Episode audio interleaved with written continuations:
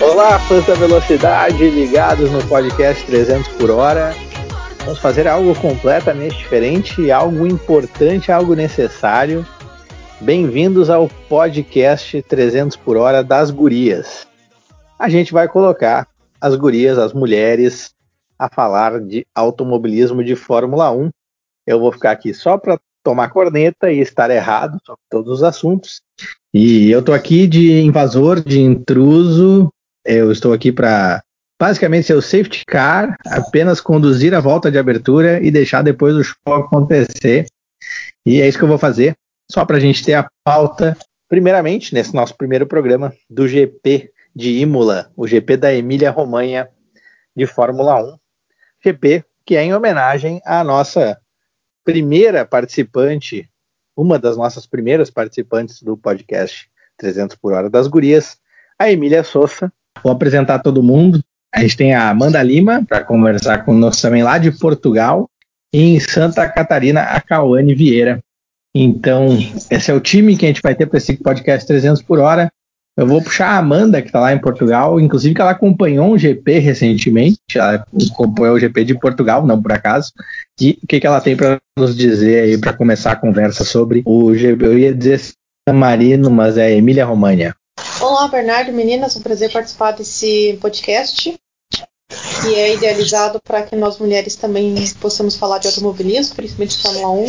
É um prazer dividir o microfone com a Cauana, que eu não conhecia, mas conheço agora, e a Emília, que já conheço já há bastante tempo. E esperamos que os ouvintes gostem é, desse novo olhar das mulheres a respeito do automobilismo. Muito legal a Emília ter sido homenageada no GP, ficou um nome muito bonito, e por falar em bonito, combina muito com a beleza da pista. A pista de Imola é obviamente clássica, muito importante na história da Fórmula 1, muitas homenagens ao Senna, e faz toda a diferença, eu acho, as corridas aqui na Europa estarem acontecendo no outono. Dá toda uma paisagem diferente. Claro, também muda muito para a corrida, muita, muita alteração dos pneus, dos motores e tudo mais, porque as corridas antes eram tradicionalmente no verão, num calor infernal. Eu não sei se eu aguentaria assistir um GP no calor de 40 graus que fazem alguns países no verão aqui na Europa, e, mas no outono foi uma experiência muito interessante.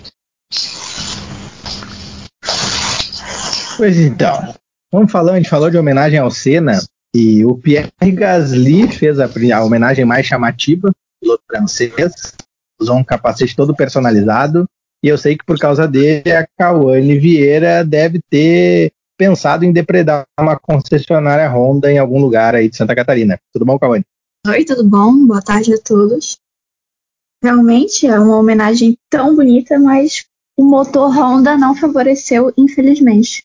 Pois é, o Pierre Gasly, que pela performance do Daniel Kvyat, uh, dava para pensar num pódio do Pierre Gasly, né, Cauane? Com certeza, eu acredito que ele chegaria, acredito, em segundo, né? Porque ele estava num ritmo bem forte de corrida, quem sabe. Mas não foi dessa vez, quem sabe da próxima. Tu acha que o problema do Bottas ele ia conseguir passar o Bottas também, não ia ser só o Verstappen rodando, não ia ser terceiro só. Olha, pela inconstância do Bottas, eu acredito que conseguiria. Aí a Emília, a Emília falou um pouquinho até agora, quero saber, faz um destaque aí pra gente da corrida, se vamos falar do Lewis Hamilton, que ganhou muito com a cabeça, né, com uma tática diferente, e soube fazer funcionar esse bom Emília. Sim, eu revi a, a, corrida, inclusive hoje, e eu pude confirmar o que eu já tinha pensado ontem, durante a. enquanto eu estava vendo ao vivo, né? Como Bottas mereceu o segundo lugar e merecia um terceiro, inclusive. Porque os erros dele saíram na pole e os erros dele colocaram ele na posição em que ele estava. Então, eu acho que a inteligência do Hamilton é absurda e a, a não inteligência, a falta da, da estratégia do Bottas também é, é, foi nítido. E ele ainda teve a sorte de ficar em segundo lugar pelo problema que deu no carro do Max, ali no finalzinho. Porque senão eu concordo com a Caroline. É, você... O Gasly, se continuasse Vocês na corrida. bastante o Max, né? eu vou, eu vou puxar a Amanda aqui. A, a torcida a favor do Max não estava muito grande nesse grupo aqui. A Amanda deve, eu sei que ela é, ela é membro do fã-clube do Max Verstappen, então ela pode falar um pouquinho fã-clube como é que foi essa secação. Eu sou membro, membro do fã clube do ódio contra o Max Verstappen. E o que ele fez no final, aliás, no final não, quando, quando ele saiu da pista, quando o carro estragou lá, o pneu teve problema, a atitude dele é o fator que faz eu não gostá-lo. Ele chutou, esbravejou, foi mal educado com os atendentes ali da pista. É esse tipo de coisa que, que eu mais detesto nele. Ele é um piloto rápido, sem dúvida, mas ele quer ser tão rápido que ele acaba perdendo a habilidade e faz merda na corrida. Tanto que já é a quarta corrida que ele abandona somente nos GPs deste ano. E a atitude dele fora das pistas me irrita profundamente pela maneira agressiva que ele é. A agressividade não o favorece nem dentro nem fora das pistas. Se fosse uma agressividade que favorecesse, ele teria resultados melhores. É claro que ele está muito bem no campeonato, só está atrás, obviamente, dos pilotos da Mercedes, mas ele não consegue administrar toda essa raiva e acaba sempre fazendo merda. Portanto, bem feito que ele não completou mais um GP. Declarações fortes sobre o GP do Max Verstappen, eh, da Estamos aqui Amanda. isso. ok? É. Estamos aqui para criticar o Verstappen, malhação do Verstappen. Não, mas posso É, falar coisas boas queria- dos pilotos. Claro, sem problema nenhum. Claro, Não é só ódio falar aqui, tá? outros. Quem Eu quero foi falar o teu outro o resultado do? Richard. Por favor, Merecido vamos ponto. falar do, do maior sorriso da Fórmula 1, Daniel Ricardo. Manda, manda brasa, Amanda. Olha, sou suspeita pra falar dele, né? Porque acho ele um fofo. Um fofo no sentido de que ele é um bom ser humano. Mesmo quando o carro dele estraga, quando, quando acontece alguma merda, quando é a estratégia dele, que sempre fazem isso, você nunca vê ele chutando, nem xingando ninguém, nem esbravejando, nem nada. Isso sim é ser um bom ser humano. E ele é um grande piloto. Acho que ano que vem, na McLaren, ele vai ter um futuro melhor. Fez uma troca melhor do que a que o Sainz vai fazer, com certeza, indo para a Ferrari, mas essa é- esse, é, esse é assunto para outro podcast. Mas eu gostei muito do resultado e foi um pódio muito merecido para ele. Mesmo que para isso acontecer, tenha que outros carros terem saído da pista e tudo mais. Foi um pouco de sorte, foi. Mas não tiro o mérito dele enquanto piloto. É um piloto rápido, é um piloto arrojado, é um piloto que não tem medo, é corajoso e muito habilidoso. Sou muito fã do Richard, mereceu super o pódio. E claro, nos brindou com aquela imagem maravilhosa de oferecer o sapato com champanhe para o Hamilton, que fez de nojinho. Nojinho do Hamilton, um destaque da imagem da corrida. Mas, Cauane, o que, que a gente pode falar do Ricardo na corrida? Tá a tua impressão? Eu acho que ele foi brilhante, ele foi constante, ele mereceu estar lá, realmente, e é maravilhoso porque ele participou do desempenho da Renault, né, ajudou a equipe a melhorar, e agora proporcionou. Resta dúvida se o, se o Círio vai fazer uma ou duas tatuagens. Ele falou que vai ser só uma. Ah, o Ciril Deveria ser duas. É, o Ciril tá. Ah, o mais legal é que o Ciril fez uma aposta que é toda a favor dele, né? Porque ele escolhe o tamanho da tatuagem, então, e o lugar. O, independente do que o Ricardo escolher de desenho, ele pode esconder bem escondidinho, né? Ele foi malandro nessa aposta do Ciril. Ele é esperto. Nossa, a- o melhor negócio do Cyril seria dar o cargo dele para outra pessoa para administrar melhor a Renault. Também time É, de ódio contra o Cyril. Tem Quer dizer, um não chega a ser um ódio. Eu acho que ele é um péssimo dirigente de equipe, só isso. Somos duas. E concordamos mais uma vez. A alegria e a bonança não estão habitando esse podcast no momento. É o rancor Não, e mas o também podemos falar de acelera. chefes bons. Podemos falar de chefes bons. É, Podemos é. falar do chefe da Mercedes, que fez uma belíssima comemoração pelo título ontem e mais uma homenagem ao grandioso Nick Lauda. A Mercedes nunca decepciona nesse sentido. As comemorações são sempre lindas. tu citou o Toto Wolff, essa aura, esse misterinho, inclusive o Hamilton não ajudou a tirar o misterinho. Tanto o Toto Wolff quanto o Hamilton não indicam que estarão na Fórmula 1 ano que vem. E isso para a Mercedes ia ser um baque tremendo. Eu imagino que ia ser um impacto bem forte para eles administrarem mais o Hamilton que o Toto Wolff, mas os dois são figuras, né? São partes da estrutura da equipe, ainda mais com a perda do Nick Lauda, que era o outro, era um tripé, assim, né? Toto Wolff, Hamilton, Lauda. Até vou, vou puxar a Emília de novo. Como é que a Mercedes faria para suprir essa ausência do Lewis Hamilton, Emília? Pois então, é, é um mistério, né? Porque ele deu aquela entrevista e ficou tudo em aberto. e seria, acho que um rombo assim na, no, no desenvolvimento da Mercedes que vem saindo tão bem nos últimos anos. Eu não sei quem ficaria bem no, quem poderia estar no lugar do Hamilton hoje na Fórmula 1, em, num geral.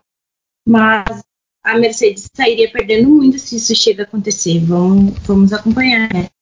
E sobre o Ricardo, eu achei muito interessante a forma como ele conduziu o fim, que o Kvyat vinha em cima dele praticamente. Ele só venceu, só, só chegou em terceiro lugar porque ele soube conduzir muito bem ali as últimas duas, três voltas mas isso foi, foi o mais importante, né? Do como ele esteve durante toda a corrida e do como ele se aproveitou de todos os acontecimentos durante todo o tempo.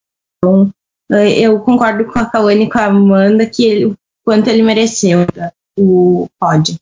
Não, e só comentar a respeito da estratégia do Misterinho, que eu acho que é por estratégia dos dois.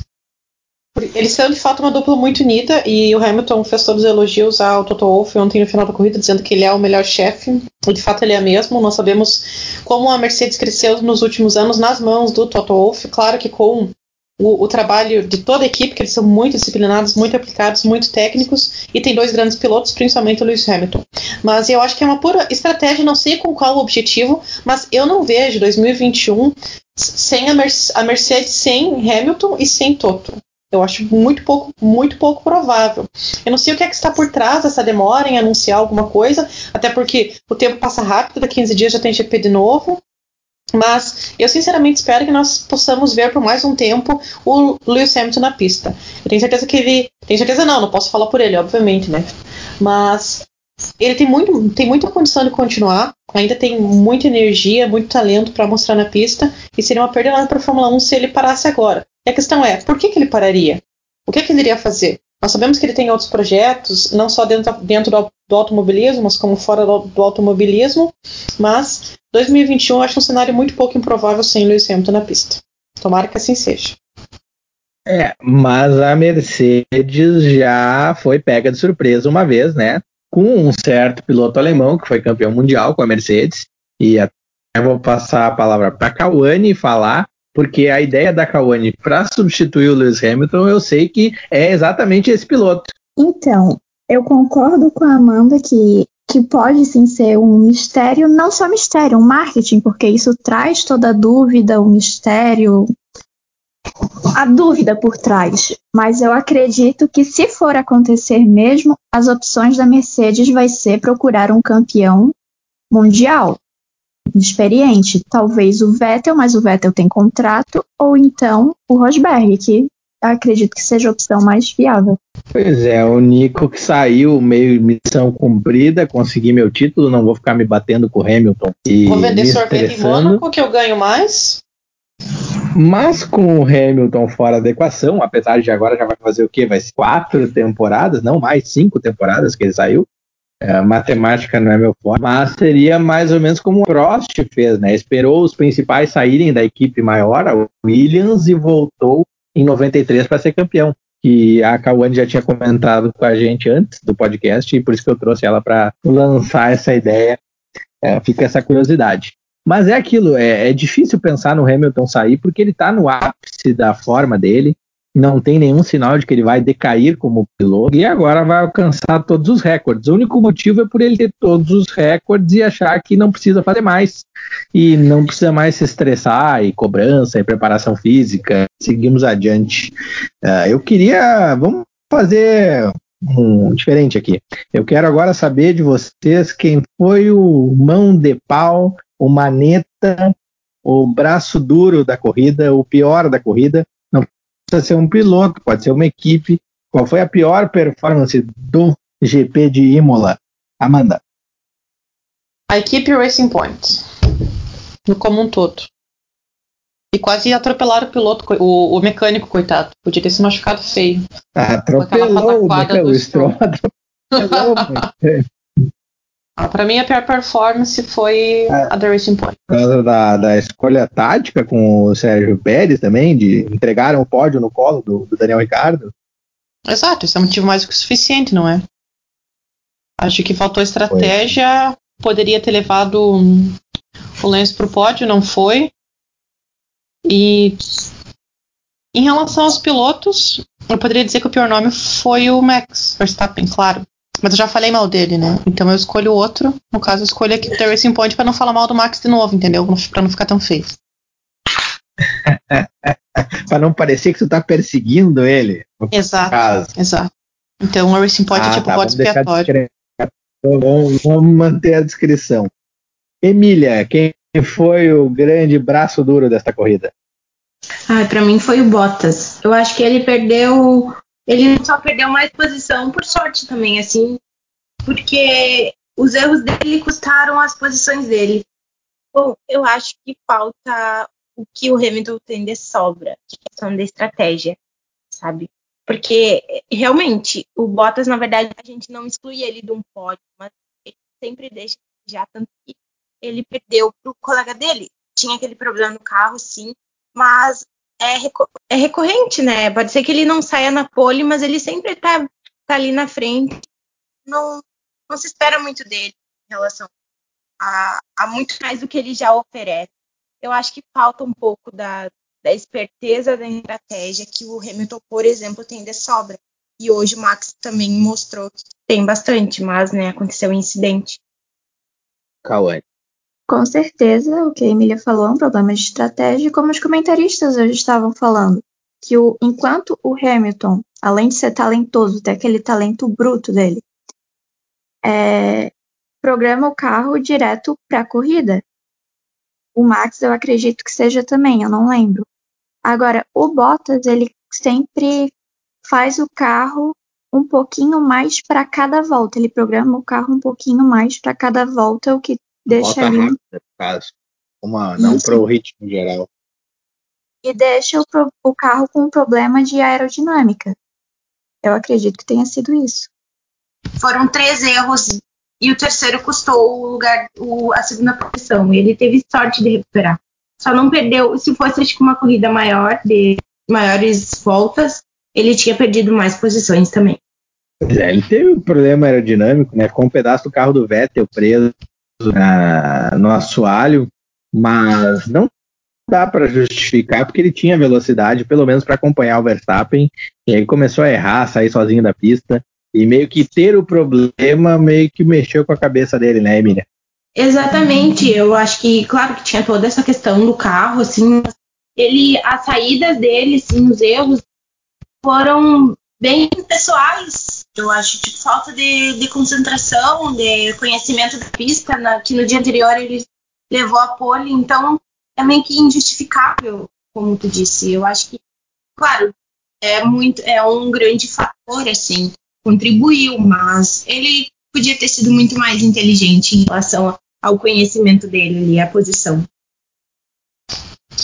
Tá certo. Cauane, quem é que vai destacar o grande barbeiro ou a pior performance da corrida em Imola? Então, em relação a piloto, eu acredito que tenha sido o Albon com a Red Bull. Inclusive, acredito que a AlphaTauri esteja sendo mais constante que a equipe principal. Mas eu não acho que o Albon levaria o pior dos piores. Nada supera o pit stop da Ferrari com o som da grande família de fundo. Verdade. A, a grande família, no caso. Família. O Sebastian Vettel. Eu acho que era a melhor corrida do ano do Vettel. Não ia ser uma corrida brilhante, ele ia chegar atrás do Leclerc mesmo assim, mas ia Ah, chegar ali em oitavo, corrida, nono. É. E o Vettel acho que ia chegar em oitavo, nono, e por causa desse pit stop ele ficou atrás, acho que caiu para décimo quarto no pit stop, e aí ficou fora da briga.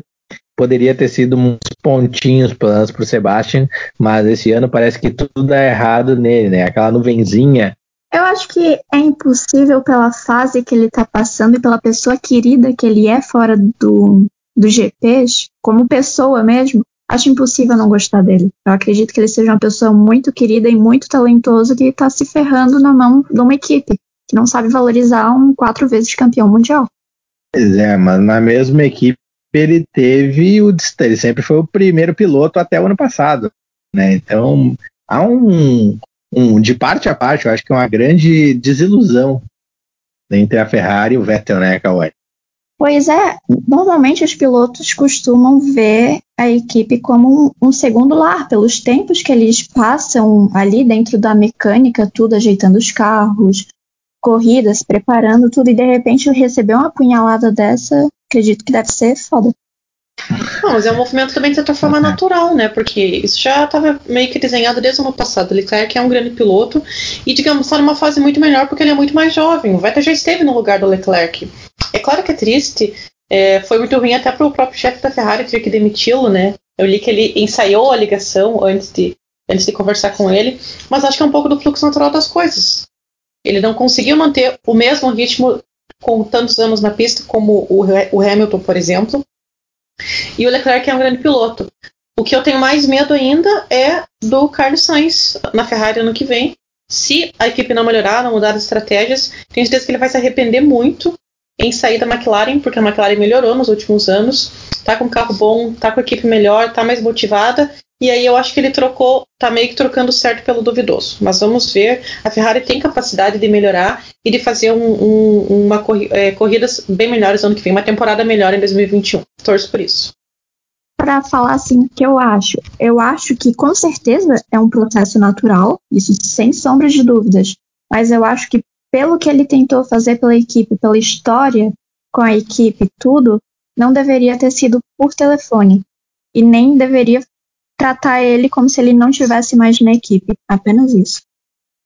Eu concordo plenamente. Imagina, horrível ser demitido pelo telefone, né? Eu acho que ele deveria, o, o Binotto deveria ter pelo menos tido a coragem de, de conversar cara a cara não é? De falar, olha, a situação é essa, você não faz mais parte da equipe. Eu acho que isso também denota um pouco de como está a situação da Ferrari, dessa falta de pulso, essa falta de liderança é, na própria equipe que reflete com certeza no desempenho da pista e no desempenho do time como um todo. O fato dele não ter tido a coragem de demiti-lo cara a cara é um indicativo de como está a situação da Ferrari.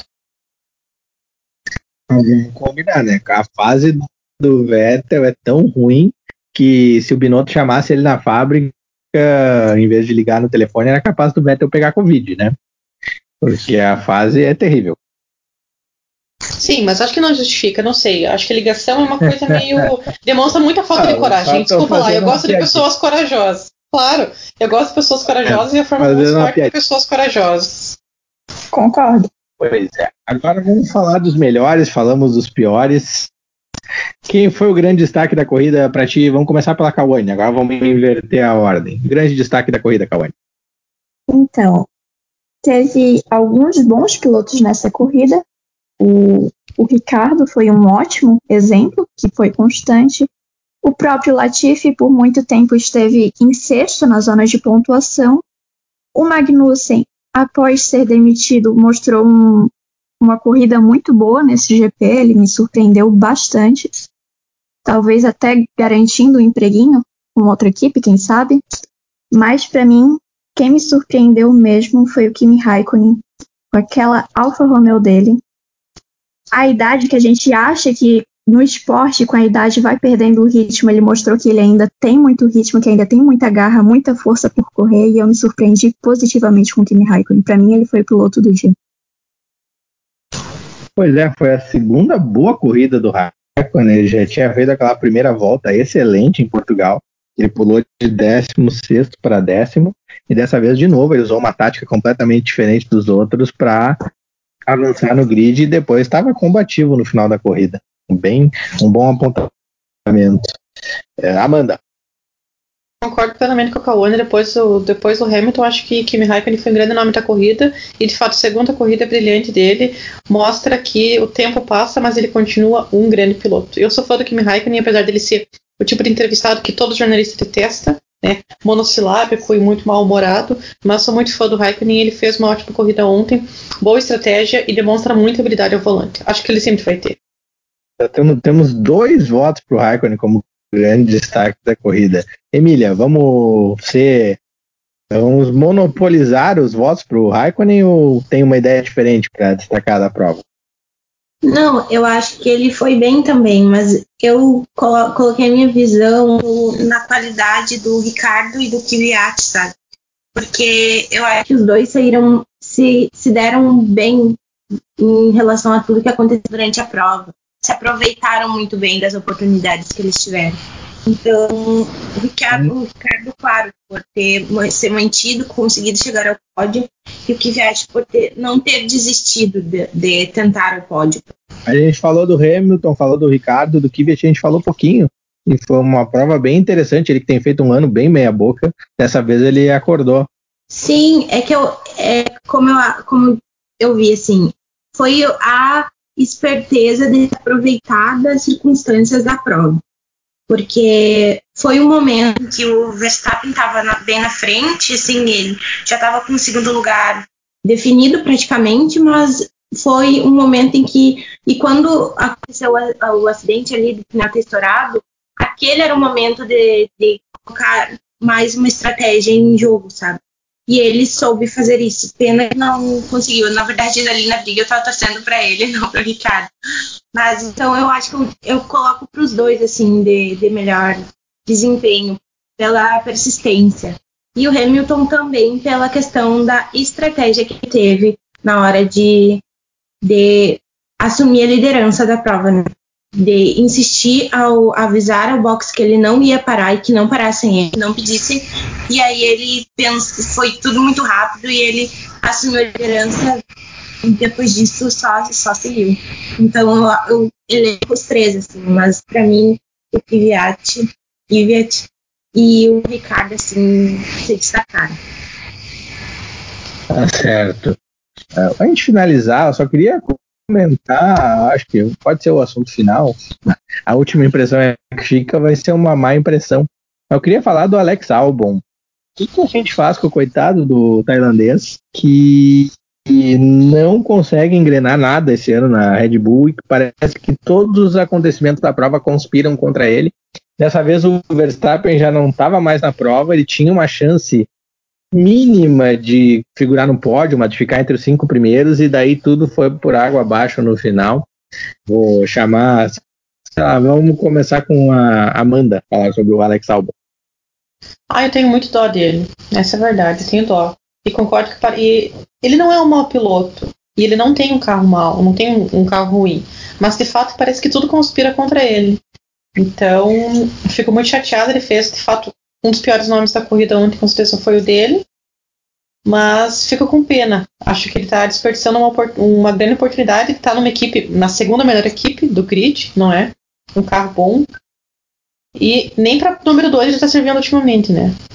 Por isso que o Max reina na equipe. Talvez é fato que eles queriam, né? Eles queriam um, um, um número 2 que fosse mais passivo, né? Diferente de como era o Richard, por exemplo. Mas fico chateada por ele desperdiçar essa oportunidade de ter um bom carro e não conseguir, simplesmente não conseguir fazer nem o básico, né? Nem se manter como um segundo piloto razoável dentro da equipe. Emília. Pois é, parece que ele. Eu concordo com a Amanda, é, um, é uma má fase também, né? Muito parecida também com a má fase do Vettel ali. Tava fazendo uma corrida boa e a equipe simplesmente contribuiu para que não desse certo. O mesmo com o álbum. Tipo, o primeiro piloto saiu, estava fazendo uma grande corrida, apesar de eu também não gostar do Max, quero deixar isso bem claro. É, é inegável que ele estava bem, se aproveitou de erros, mas o álbum no finalzinho ali não, não conseguiu e, e foi. É, um, é uma situação ruim, né? Tem que ver. E parece que ele não fica no que vem na, na RBR. E uh, um nome que foi cotado também para que assumisse o lugar dele foi o Pérez, que também já parece que também não pretende assumir o, o, como segundo piloto. Então tem que ver o que, que vai acontecer no, no, próximo ano, na próxima temporada. Pois é, Emília, cuidado, Emília, que é proibido aparentemente nesse podcast falar bem do Max Verstappen. não, eu não. É totalmente proibido falar, falar bem do Max. Vamos se cuidar, que senão a banda vai, vai começar a ver, vai, vai, vai mandar pro paredão as pessoas. Não. É, Kawane. Eu concordo com a Amanda que, como pessoa fora do, das pistas, eu também não gosto dele. E nem não gosto dele como piloto também. Ele não, não é meu. Não simpatizo muito.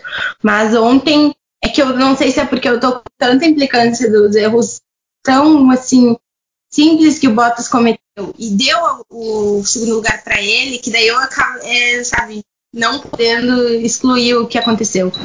Mas. Vamos desater a Kawane, o Alex Albon. O que, que, a gente pode dizer da, da, da ronha, da, da, da pindaíba que, que segue o Alex Albon? Então, eu já vou falar do álbum, mas para contrariar um pouquinho, eu não gosto do Max fora da pista, eu acho ele bem polêmico e desnecessário, mas como piloto dentro da pista, eu acredito que ele tem um dom natural, eu acredito que ele é talentosíssimo e eu não consigo não gostar dele por causa disso. Como piloto, para mim, ele é excelente, então eu sou do time do contra aqui. Agora. Nossa. Sei que, crise, crise no primeiro episódio do podcast. Mas é que tá justamente o talento dele, ele não sabe. Ele não sabe, ele não sabe aproveitar o talento dele porque ele é tão raivoso que ele acaba por perder a técnica e o talento que ele tem. E eu achava que com o tempo, que isso era uma coisa mais da juventude, mas ele já tá aí há mais tempo na pista ainda não consegue administrar essa raiva, essa agressividade não consegue transformar essa agressividade, unir com o talento que ele tem para ter bons resultados. E encerro por aqui a, a, a, minha, a minha participação em relação a falar mal do Max hoje, mas eu volto no próximo episódio para falar mais mal dele, ok? Eu concordo completamente com a Amanda, mas eu gosto desse estilo. Mas eu gosto do abusivo. Agora, em relação ao álbum, eu acho que ele está passando exatamente pela mesma coisa que o Pierre Gasly passou. Eu não acho que ele seja um piloto ruim. Eu acredito que ele está numa equipe onde cada piloto tem sua maneira de, de pilotar, tem sua preferência por carro, e eu acredito que o carro da Red Bull seja mais voltado para o Verstappen. Mas ele, ele também subiu com uma falta de amadurecimento. Ele mal chegou na Fórmula 1, já subiu. Eu acredito que se ele voltasse para a AlphaTauri, um dia, quem sabe, ele conseguiria virar um grande piloto. É, pro Gasly funcionou, né? Subiu o nível de performances imensamente. Mas vamos ficando por aqui. Foi bacana conversar com vocês de Fórmula 1 e voltamos para um próximo podcast 300 por hora das gurias acelerando fundo. Um abraço. Até a próxima. Um abraço para todos. Tchau, obrigada. Até a próxima.